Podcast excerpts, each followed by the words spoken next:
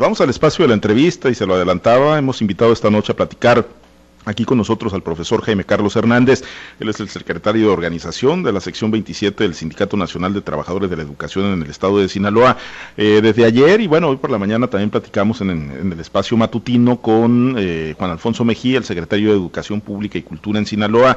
Se está anunciando la, habilitación de los centros comunitarios de aprendizaje a partir del 26 de abril, si la tercera ola o la llamada tercera ola de COVID no viene tan fuerte después de la movilización del periodo vacacional de Semana Santa, pues estaría dando paso a estos eh, famosos centros comunitarios en los que participarían los maestros, entiendo yo. Sin embargo, sería también un tema voluntario para los estudiantes, para los padres de familia, pero sí, gustaría recoger y conocer la, la opinión, el sentir de los maestros, cuál es la postura en la que se encuentran, profesor, y por eso te aprecio mucho que hayas aceptado la invitación para platicar con nosotros. Muy buenas noches.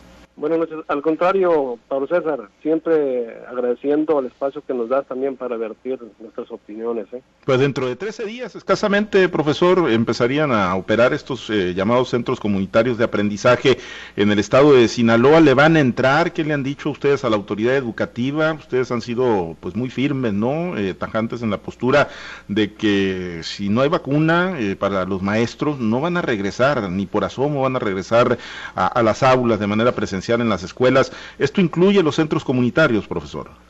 Miren, eh, nosotros en, primer término sí podemos eh, dimensionar la importancia de poder iniciar gradualmente nuestra actividad presencial. Eh, pero lo hemos dicho, la postura de los trabajadores de la educación es esperar a cuando todo el personal, los trabajadores de la educación estén vacunados. Por eso el CENTE Nacional mismo ha expresado que sí le vamos a entrar, pero hay que cubrir las tres V. Es decir, que haya semáforo verde, que haya vacunación y que la asistencia sea gradual y sobre todo voluntaria, porque sabemos lo que encierra el, el reinicio de la actividad presencial. No es nada menor el riesgo al que se enfrentaría o nos enfrentaríamos todos los trabajadores de la educación desde el momento en que vamos a promover el encuentro con alumnos, padres de familia. Es cierto que las de los centros comunitarios de aprendizaje, pues ya a esas fechas se, se han establecido mecanismos para, este, digamos, capacitar a todo el personal y estar listos, ¿no? Pero tenemos que reconocer, en primera instancia, sí es importante que los centros comunitarios de aprendizaje que están, eh, digamos, diseñados para atender a los estudiantes que están en marcado rezago, a pesar de la, o sea, por la actividad a distancia, o porque no fueron localizados o, o fueron localizados eh, digamos, esporádicamente y que, y que también está destinado a todo aquel alumno, alumna que nunca fue contactado por diferentes razones, pero también eh, buscando que sean atendidos también en prioridad quienes van a terminar de el nivel de preescolar y pasan a primaria, de primaria a secundaria, secundaria preparatoria, los, los últimos años, ¿no?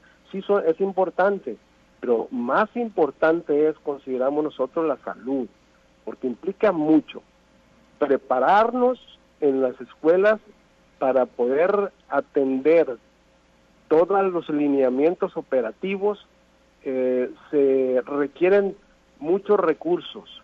En primera instancia, las escuelas tienen más de un año eh, prácticamente abandonadas. Hay que revisar que todos los espacios estén limpios, que estén sanitizados, eh, que las instalaciones eléctricas de agua potable, los sanitarios, los lavamanos, todo esté en excelente condición y que haya agua potable. O sea, muy difícil de poder atender. Pero bueno, es un planteamiento que se debe trabajar porque algún día vamos a regresar a las clases presenciales pero nosotros decimos desde el CENTE y porque lo hemos recogido en la opinión de muchos compañeros, cuando ya estemos vacunados, se tiene que buscar ya el regreso gradual y los centros comunitarios de aprendizaje quizás vayan a ser eh, la primera estrategia que se tiene que atender. Pero con esa condición, ¿por qué? Porque imaginemos eh, que los compañeros y compañeras accedan en este momento o después del 26 de abril, accedan a iniciar el trabajo como centros comunitarios. Si no se atienden los lineamientos, hay muchos riesgos, porque entre otras cosas, en los lineamientos operativos habla de los tres filtros que tiene que tener. En su casa, los alumnos, eh, acá en la escuela, en la puerta de entrada y al salón de clases. Son los tres filtros. Pero también los padres de familia tienen que firmar una carta de corresponsabilidad donde van a cumplir con todos los lineamientos. Pero bueno, ¿qué seguridad tenemos de que haya este, en el extremo algún padre de familia que tal día o qué sé yo se le pasó poder revisar el protocolo o el filtro en su casa para que su hijo lleve su cubrebocas como debe ser, que venga con sus manos limpias, lavaditas, bien, eh, eh, en las mejores condiciones. Si por alguna razón no el filtro no funciona, pues es un, es un latente riesgo al compañero o la compañera con la que va a estar en, contacto. Y lo peor es que no hay garantía, ¿eh? Ahorita ya sabemos que eh, los institutos que el, el ISTE prácticamente no tiene las facilidades para atender a los trabajadores. Es la verdad.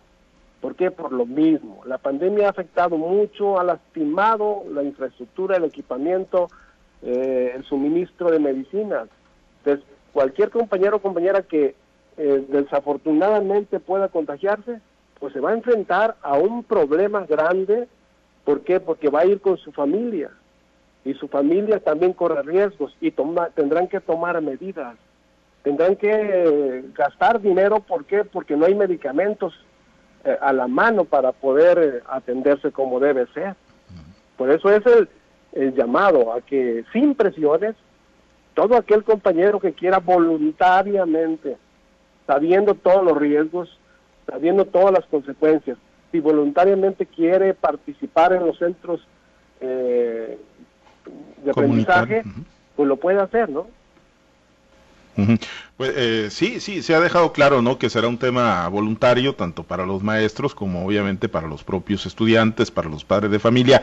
Eh, profesor, pero bueno, eh, ya ahorita cómo tiene evaluado el, rezago ayer, bueno, hoy por la mañana nos decía Juan Alfonso Mejía, es que no nada más es el rezago académico, es un tema también socioemocional al que están sometidos los, los estudiantes, ¿no? Y me imagino que también ustedes como maestros, ¿no? Tienen ese desgaste socioemocional, profe, ¿o no, o no es así? Yo creo que va a ser es un asunto de, la comunidad escolar, ¿eh? porque en, todo, en, todos los ámbitos la pandemia ha afectado emocionalmente a todas las familias eh, y, nosotros somos seres humanos, somos padres, somos hijos, somos hermanos, convivimos en, el núcleo familiar y nosotros sentimos lo que esto ha acarreado. ¿no? Entonces lo emocional es una asignatura que se debe atender de inmediato pero sabemos que los centros comunitarios de aprendizaje, pues efectivamente, van a atender el, rezago académico, van a atender la salud física porque hay que a seguir orientando cómo cuidarse, pero también hay que atender eh, todos los aspectos emocionales. Y claro, eh, la capacitación entre el magisterio se está dando poco a poquito, creo yo que puede, sí hay condiciones para hacerlo, pero tenemos que brindarle la seguridad al trabajador para que pueda acceder. El que voluntariamente asista, pues pedirle con todo, con toda responsabilidad que tome todas las medidas, ¿no? Porque las, escuelas, nuestras escuelas no tienen todas las facilidades para tener unas, unas instalaciones en óptimas condiciones, ni los equipos, ni los utensilios, ni las sustancias. ¿Por qué? Porque no hay circulante. Los padres de familia son los que sostienen las escuelas. Y hay muchas escuelas donde los padres de familia, por el mismo distanciamiento, no han sido permanentes en su colaboración. Las cuotas voluntarias son las únicas que sostienen las escuelas públicas. Yo no dudo que haya escuelas que sean autosuficientes, en, en, su cooperativa escolar, pero la cooperativa escolar no está funcionando ahorita. Las cuotas voluntarias de los padres de familia, la misma pandemia, el desempleo, todo eso ha acarreado muchos problemas. Entonces, ¿cuál, ¿cuántas escuelas estarán en, condiciones de poder prepararse para brindar seguridad en, salud a, quienes estén ahí participando. Ese es el, conflicto. ¿Cómo garantizarle, en este caso, a nuestros agremiados si les preocupa el quedar expuestos? Ojalá que no haya casos de trabajadores que hayan accedido y que voluntariamente, entre comillas, hayan aceptado. ¿eh? Y que lamentablemente sea producto de cierta amenaza o cierto compromiso con la autoridad educativa. Yo espero que no. Espero que en verdad sí sea por el gran compromiso que siempre existe entre los trabajadores por sus estudiantes. Ahora, eh, profesor, ¿y, cómo van, o sea, en el tema de la, de la organización y de la logística para pues, la posible aplicación de la vacuna luego de lo que creo que fue por ahí del, del 15 de marzo, dijera en Sinaloa el presidente Andrés Manuel López Obrador, ¿no? Que, de que se iban a vacunar y que generó muy buenas expectativas en ustedes. Eh, tengo entendido que se han estado levantando padrones, listados, pero bueno, ya fecha exacta para que empiecen a recibir la, la dosis los maestros, eh, ¿la tienen? ¿Ya se les ha notificado algo? Hasta ahorita no, no ha habido de parte de la autoridad educativa este, más que la orientación y la plataforma para el registro de todos nosotros. Yo creo que ya paulatinamente los compañeros y compañeras se han estado registrando y por eso no va a haber problema. ¿Por qué? Porque regularmente se manejan las estructuras este, de las escuelas, permanentemente hay informes de la autoridad supervisor, director, hacia la autoridad superior de de quienes, de todos los trabajadores que pertenecen a, cada centro de trabajo. No creo que sea problema, ¿no? Pero hasta ahorita no ha habido fechas. Hoy, hoy surgió la noticia de que son cinco estados los que ya mm, van a empezar a vacunar al personal de los trabajadores, a todos los trabajadores de la educación, que sería Veracruz, Tamaulipas, eh, Nayarit, Chiapas y no sé qué otro estado. Pero ellos ya, ya dieron fechas, eh, empiezan a partir del 16 parece ser. Entonces, yo, eh, en mi carácter de, secretario de organización, pues yo esperaría, sí, en verdad, muy optimista, porque esta acción del gobierno federal venga a generar condiciones para el regreso presencial a las escuelas, pero con ya más tranquilidad, más confianza, donde los trabajadores estemos vacunados. Obviamente sabemos que después de la vacuna tienen que pasar algunos días bastante para que ya haya cierto grado de inmunidad a la enfermedad. Yo creo que son procesos que tenemos que ir atendiendo. Claro, para nosotros sí fue una sorpresa muy grata el, poder escuchar que a los trabajadores de la educación se nos va a dar una prioridad. Yo creo que vamos bien, estamos preparados para eso, para cuando se nos diga, yo creo que no va a haber problema. Ahora, eh, profesor, ahorita hacías una recapitulación, ¿no? De lo que se necesita, qué es lo que, pues, eh, las condicionantes que se deben de cumplir, hablabas de las tres B, ¿no? De, que esté el semáforo verde Sinaloa, la vacuna y, la voluntad, pero más allá de eso, profesor, ya en un todo, en un contexto global, en este poco más de un año de, pandemia, ¿cuál es el aprendizaje que ustedes eh, tienen como parte del sector educativo? ¿Qué es lo que pues digamos, digo, difícilmente alguien en su vida personal, en su vida laboral, en las propias escuelas, pues alguien se prepara para, para una pandemia, ¿no? Un impacto, un golpe del tamaño del que nos pegó el COVID-19 a todos, pero bueno, ya estamos inmersos, ya nos golpeó, lamentablemente, con, con pérdidas fatales en muchas, en muchas familias mexicanas y sinaloenses. Pero ¿cuál es la gran enseñanza, profe, a propósito de, maestros? ¿Cuál es la gran enseñanza con la que van a salir de esta pandemia para ser mejores en, el ámbito educativo, para que poder presionar al gobierno y que se tenga mejor estructura, que, cuando se presente, que ojalá que nunca se volviera a presentar, pero bueno, eh, ayudó a detectar muchas de las carencias, de los rezagos, de las deficiencias. ¿Cuál es ese gran aprendizaje después de la pandemia, profesor? Pues yo creo que nos deja, en primer lugar, el, gran aprendizaje, efectivamente, de que no estamos listos para las emergencias. Y eso nos, nos hizo y nos obligó a reinventarnos. ¿Por qué? porque la capacitación en el manejo de las TIC eh, yo creo que debe ser permanente. El gobierno tiene que atender mucho el asunto de la tecnología en el sector educativo, cosa que se ha olvidado. Durante cuántas décadas se han hecho compromisos donde se dijo que había que modernizar los centros educativos. Ah, bueno, pues hoy, sin quererlo, pues nos vieron, nos, vimos obligados a tener que echar uso de las herramientas que teníamos a la mano de estrategias innovadoras que nunca pensamos que las íbamos a hacer.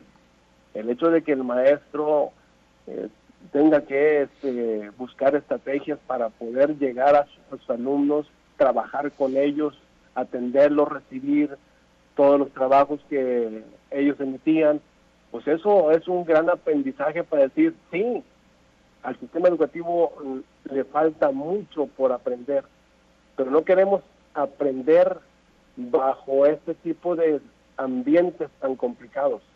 Entonces yo creo debe ser un aprendizaje para todos los trabajadores de la educación porque nos dimos la oportunidad de poder eh, reinventarnos, de cómo poder realizar nuestra labor docente aún con, con estas carencias. Yo creo que se cumplió.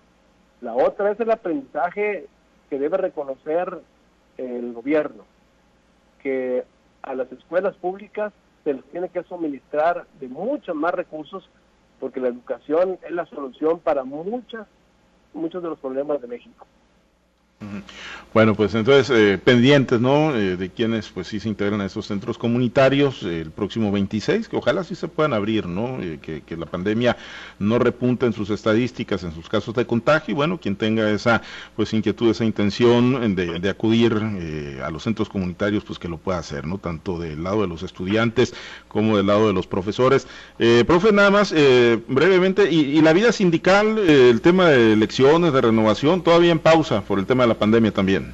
Pues está en pausa, ¿no? Yo creo que con este asunto de la, de la vacuna al personal docente, pues ya como que nos, reactiva este, eh, las ganas de poder vivir ese proceso democrático.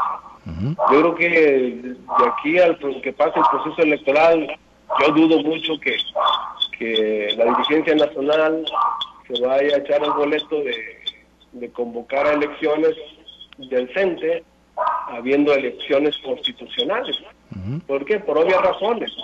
No se puede mezclar una cosa con la otra. Y yo creo que en la libertad y el respeto por el, digamos, la obligación y el derecho civil para poder elegir gobernantes, pues yo creo que es sano que después de la esperar hasta después de la elección para que ya se convoque a elecciones democráticas. Ojalá y este, escuchen la voz del magisterio, el gobierno federal, el mismo Centro Nacional y pueda esto reactivarlo, pero ya no bajo las mismas reglas que emitieron en marzo del año pasado. No podemos sujetarnos a que sea la misma convocatoria con, con las mismas bases.